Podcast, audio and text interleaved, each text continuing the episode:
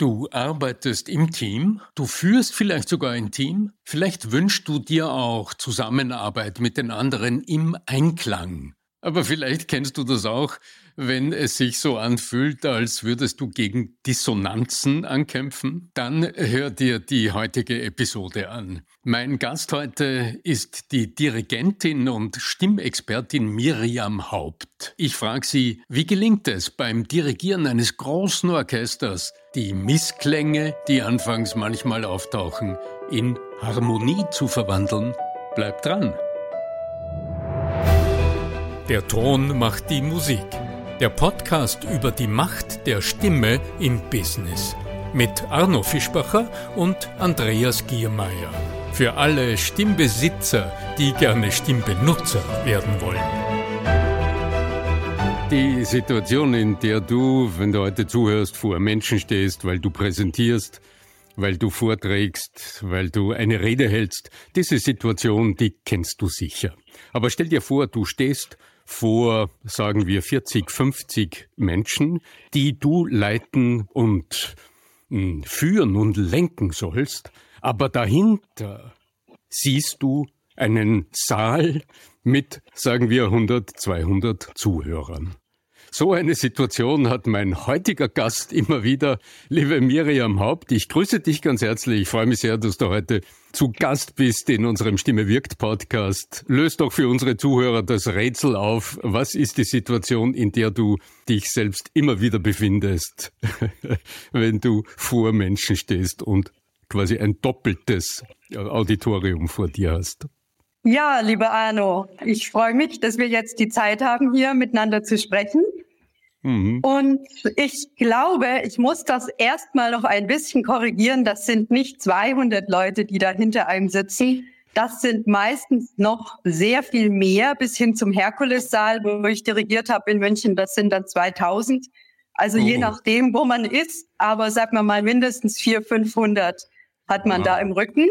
Okay. Und vor sich, ja, ein 50-köpfiges Sinfonieorchester, die wiederum alle Individualisten sind, die auf ihren Instrumenten sozusagen eine Meisterschaft errungen haben und die geführt werden wollen. Mhm. Und es ist tatsächlich so, dass das nur funktioniert, wenn man sich 100 Prozent fokussiert. Also wenn ich da stehe und eine Sekunde nur an das Publikum denke im Rücken, dann bin ich im Grunde genommen schon verloren. Dann führe ich auch nicht mehr. Also das Ausblenden, das Fokussieren ist, glaube ich, hier der Schlüssel. Ich sag mal nicht zum Erfolg, sondern dass es überhaupt möglich ist, so eine Situation äh, auszuhalten. Mhm.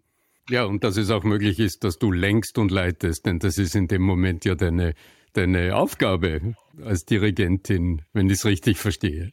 Ja, also Dirigieren ist Führen in Reinform. Da merkt mhm. man sofort, kriegt man die Rückmeldung, wenn irgendwas schief läuft, nicht erst in drei Monaten oder zwei Jahren, wenn die Zahlen nicht stimmen, sondern sofort.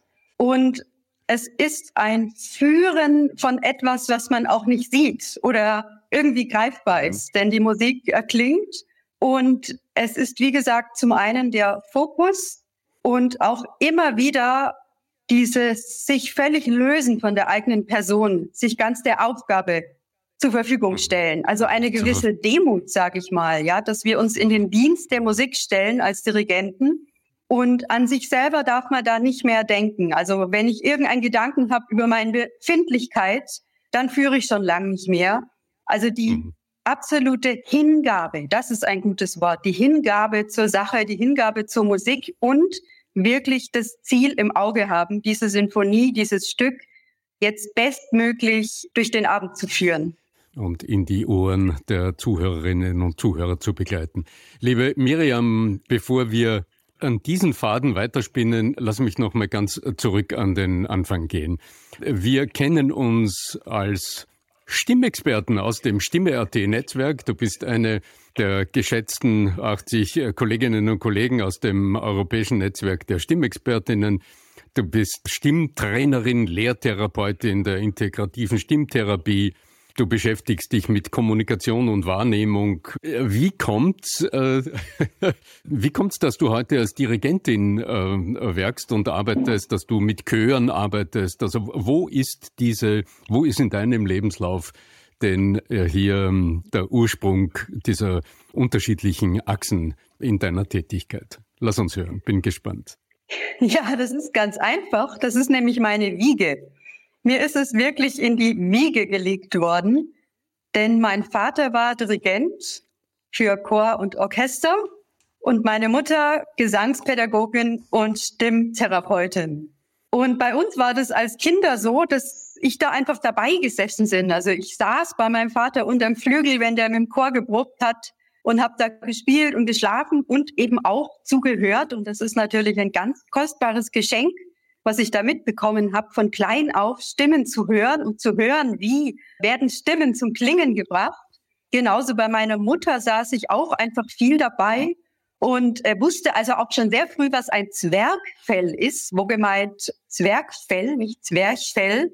Denn ich hörte immer den Begriff von meiner Mutter und da ich in der Waldorfschule war und viel mit Zwergen da erzählt bekommen hat, war also klar, da wohnen Zwerge in meinem Bauch und die arbeiten da für mich und bin also Jahre mit dieser Zwergenvorstellung rumgelaufen, bis ich das irgendwann mal aufgeklärt habe.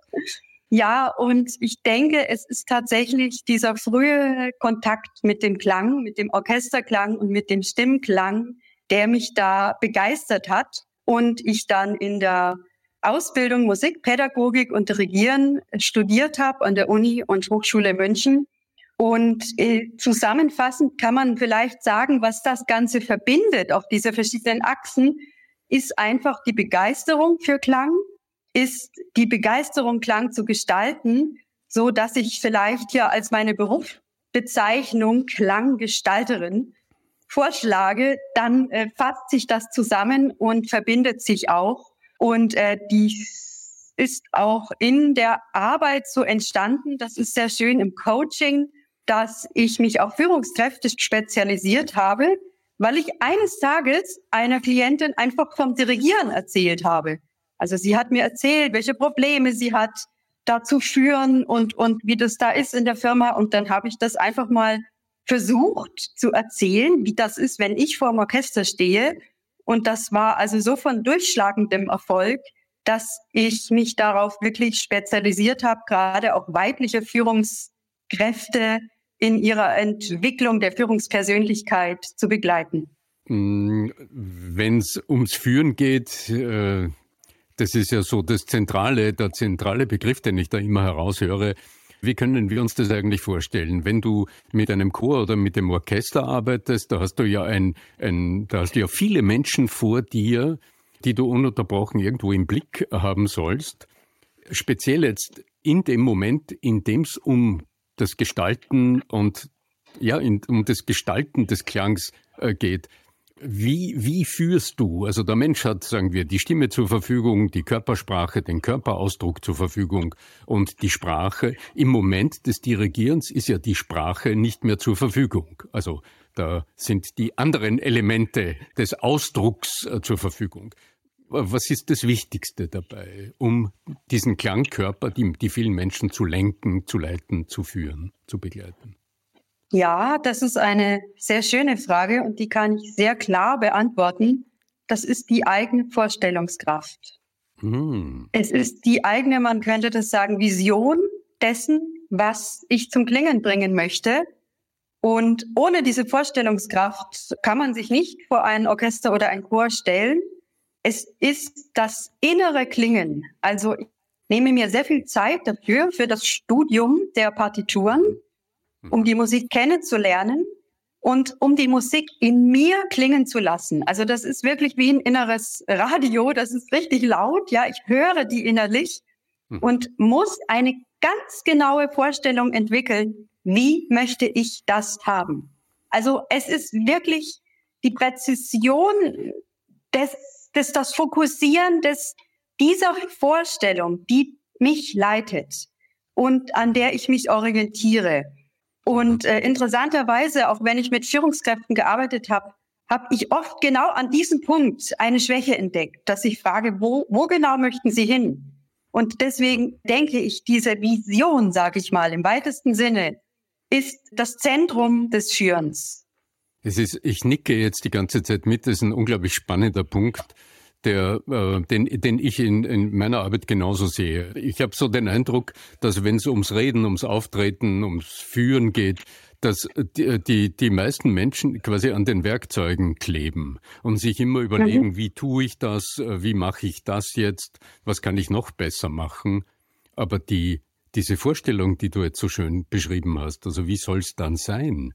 Also eigentlich die, eine Zieldefinition ist jetzt vielleicht sogar ein bisschen zu wie soll man sagen, ein sehr nacktes Wort gegenüber deinen Schilderungen. Das fehlt. Wie ist dann der Weg dorthin? Ja, also das ist der zweite Punkt. Vision, dann kommt die Kommunikation.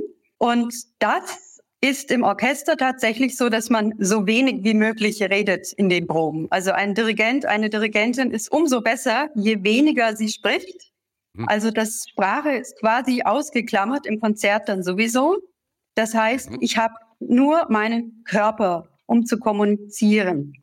Und hier äh, ist es ganz wesentlich, das sind nicht nur jetzt Bewegungen mit den Händen, die äh, ich da zum Leiten einsetze, sondern es ist mein ganzer Körper. Es ist die Spannung meines Körpers, ja, wie durchlässig ich bin, wie gespannt ich bin, dass ich da in einer guten Balance bin.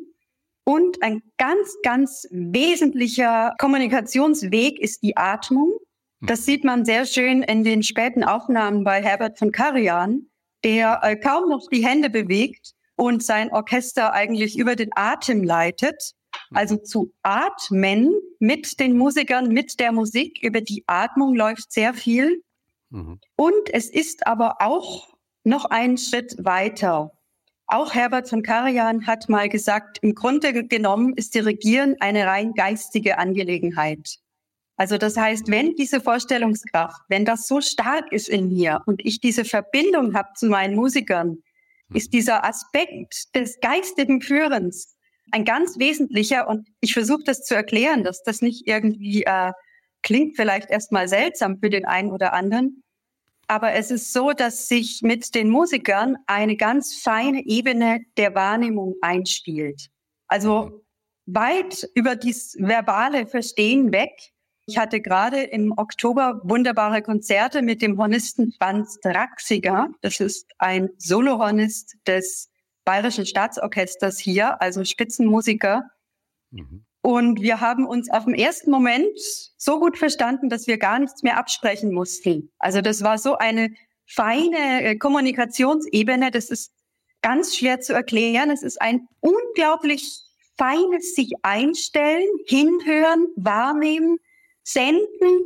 Das läuft über Kanäle, die sind da und die muss man auch pflegen und bewusst sozusagen immer wieder öffnen und hat einfach ganz viel mit Offenheit zu tun. Also es ist nichts hm. Esoterisches oder so, nicht mich missverstehen, aber es hat mit sich öffnen zu tun und ganz offen wahrzunehmen und keine Schutzhülle mehr sozusagen um sich herum zu haben, sondern wirklich also mit Herz und Seele sich auf den anderen einlassen. So dass äh, letztlich, wenn ich mir es jetzt bildlich vorstelle, im Grunde du als Dirigentin und die vielen Menschen im Chor oder im, im Orchester ein, im Grunde ein Ganzes bilden, so eine Art atmenden Organismus, die im gleichen, im Gleichtakt schwingen oder, oder atmen oder sich bewegen. Ist das eine Vorstellung, der du äh, zustimmen könntest? Auf jeden Fall. Und es geht sogar noch einen Schritt weiter. Man hat Untersuchungen gemacht von singenden Chören, die äh, tatsächlich, also die sehr gut waren und sehr äh, intensiv musiziert haben. Und da hat sich sogar der Herzschlag angeglichen. Also es geht so weit, dass der Körper sich auch in diesem Gesamtorganismus irgendwie angleicht im Lebensrhythmus. Und das gibt dann ein Ganzes, das sehr viel mehr als seine Teile ist. Also mhm. äh, manchmal fühlt man das im Konzert, als würde das ganze Orchester, der ganze Chor wie abheben. Ja, also man ist mhm. wirklich herausgehoben aus dem Raum und die Welt könnte also inzwischen irgendwie zusammenbrechen. Das ist wie ein eigener Raum, der eine unglaubliche energetische Dichte dann erzeugt und dann eben auch diese Kommunikation wo ich gerade, wenn ich gute Musiker habe, äh, genügt ein kleiner Blick, ein Augenaufschlag, ja, ein, da muss ich gar nicht mehr groß dirigieren, ja, da ist es, also in einer Blitzgeschwindigkeit sende ich und empfange ich und das macht ganz große Freude, wenn man solche Musiker auch hat, mit denen das möglich ist. Mhm, dann ist im Grunde der gesamte Raum im Flow gewissermaßen, so, so wie ich es höre. Du Miriam, äh, mir, mir geht durch den Kopf, dass wir hier im äh, Stimme Wirk Podcast ja des Öfteren über die Wirkung der Spiegelneuronen sprechen. Das ist so dieses Thema, das ich hier angesprochen äh, höre. Also diese wechselseitige körperliche Beeinflussung die im Alltag ja ununterbrochen passiert, aber die, so wie du es beschreibst, ja jetzt in äh, quasi zur Hochblüte gebracht wird. Ein Vorteil vielleicht oder etwas ganz Besonderes in dieser Situation ist vielleicht, dass die die Musiker, die Musikerinnen, mit denen du zusammenarbeitest, ein großes Maß an Offenheit bereits mitbringen, so dass dieser Funke mit dieser Geschwindigkeit auch in der Probenarbeit am Anfang bereits überspringen kann. Ich sehe in der Praxis, dass jetzt in der Rede- oder Präsentationssituation das Publikum ja oft noch nicht mit dieser Sensibilisierung oder mit dieser mit dieser feinen, vorbereiteten, aufgewärmten Wahrnehmung in den Raum kommt, sondern die sind noch ein bisschen grob, zu, grob äh, unterwegs. Jetzt kommt es umso mehr darauf an, in der lenkenden, leitenden Position so so stark im Grunde das alles auszustrahlen. Wie kann die Vorbereitung passieren, damit dieses Ausstrahlen überhaupt gut funktioniert? Was tust du, um dich auf so einen Einsatz vorzubereiten? Also, ja, über, die, also über die über das Ziel hast du gesprochen, aber jetzt rein rein mhm. ähm, von von deiner Befindlichkeit, von deiner Körperlichkeit her. Was kannst du uns da mitgeben? Ja, also was du sagst, ist natürlich die Realität. Denn gerade in Konzertsituationen im Orchester, da ist eine ganz andere Wahrnehmungsfähigkeit, entwickelt sich da. Und die Realität ist, dass man da erstmal in kleinen Schritten oft hinführen muss mit viel Geduld und die Selbstwahrnehmung auch erstmal entwickeln. Was ich speziell mache oder wo ich äh, darauf achte, dass ich in so arbeiten kann, in diesen Hochleistungszustand äh, komme, hat sehr viel mit Vertrauen zu tun. Und zwar zum einen, ich kann nur führen, wenn ich Vertrauen wecke, wenn ich Vertrauen ermögliche. Das ist also die Grundlage jeglichen Führens ist das Vertrauen. Und da spielt der Stimmklang auch eine ganz äh, wesentliche Rolle. Da können wir sicher gleich nochmal drauf zurückkommen. Und ich kann dieses Vertrauen nur übermitteln, wenn ich das zu mir selber auch habe. Also ich kann nicht Vertrauen ausstrahlen, wenn ich nicht mir selber vertraue. Und da kommen wir an einen Punkt, der sehr an unseren Ursprung geht, an den Ursprung unserer Persönlichkeit, denn es ist nicht möglich, äh, sich selber zu vertrauen, wenn ich einen Teil meiner Persönlichkeit verdränge, ausschließe, nicht wahrhaben will. Das heißt, es geht ja auch ganz viel um meinen Umgang mit der Angst, weil die Angst mhm. ist immer da. Also egal wie gut alles vorbereitet ist, ja, und wie super ich drauf bin, es ist immer eine Angst da, die ja auch eine Aufgabe hat, nämlich unseren, die fokussiert ja die Angst. Ne? Unsere Wahrnehmung wird sehr fokussiert von der Angst. Also die ist gar nicht unbedingt schlecht, fühlt sich aber nicht gut an, ja. Mhm. Und ich denke, ein wichtiger Teil meiner Vorbereitung ist diese Gefühle von Angst oder Versagensängste oder was auch immer oder vielleicht Wut, weil irgendwas nicht so läuft, wie ich das möchte. Mhm. Also alle diese Gefühle, die so als negativ bewertet werden landläufig, dass man diese Glaubensvorstellungen umpolt. Oder die sind da, die nehme ich an, die gehören zu mir.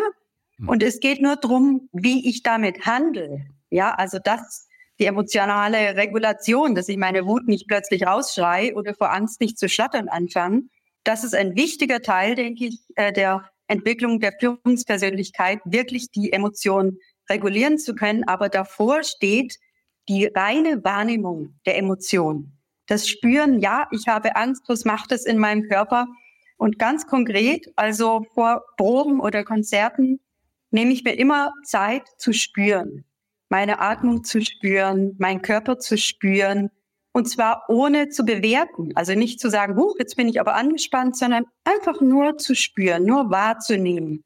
Und dann mit diesem ganzen Ich, was ich bin, mit meinen Stärken und meinen Schwächen, dann vors Ensemble treten, das ist zumindest schon mal eine Rahmenbedingung erfüllt, dass sich Vertrauen einstellen kann. Also es ist meiner Einschätzung und Erfahrung nach das Führen sehr eng mit der eigenen Persönlichkeitsentwicklung verbunden. Als Führungsperson muss ich mich immer wieder auf mich selber besinnen und einen vertrauensvollen Umgang mit mir selber pflegen. Und man kann das einfach sagen, die Selbstführung ist die Voraussetzung, sich selber zu führen, ist die Voraussetzung, ein Ensemble oder ein ja, die, die Unternehmen zu sich führen. Selbst, sich selbst zu führen. Ein, ein, ein wunderbarer Punkt. Miriam, wenn jetzt äh, von unseren Zuhörerinnen und Zuhörern jemand neugierig ist, äh, mal mit dir zu arbeiten oder dich mal persönlich kennenzulernen. Ähm, wie, wie werden so der einfachste Weg dorthin? Über eine Mail. Über eine Mail. okay, dann also dann schreibt, äh, schreibst du sozusagen eine Mail an Miriam Haupt in einem Wort at t-online.de, richtig? Genau, Oder und dann gerne ein Telefongespräch zum ersten Kennenlernen und gegenseitig äh, ja hören und besprechen, was Ziel und Wunsch des Klienten ist. Also das nehme ich mir immer gerne Zeit. Und ja, dann geht's los. Also auch wieder Vertrauen aufbauen. Genau. Äh, wechselseitiges Kennenlernen hineinspüren, wo die, wo die Resonanz ist. Miriam, wenn du, wenn du jetzt nochmal einen, einen einzelnen äh, Punkt herausgreifst, von dem du sagst, das ist so etwas, was du, was du unseren Zuhörern gerne noch als Gedanken mitgeben magst. Etwas, was man im Alltag vielleicht tun kann, um die eigene Selbstwahrnehmung zu stärken, um sich selbst besser kennenzulernen, um mit den eigenen Emotionen besser umzugehen, um die Selbstführung schneller zu erlangen. Was wäre noch so ein, eine praktische Anleitung, ein praktischer Tipp, den du uns noch gerne mitgeben magst? Ja, Raum schaffen. Raum schaffen für Wahrnehmung, Raum schaffen für Gefühlsregungen und das Trennen vom Alltag.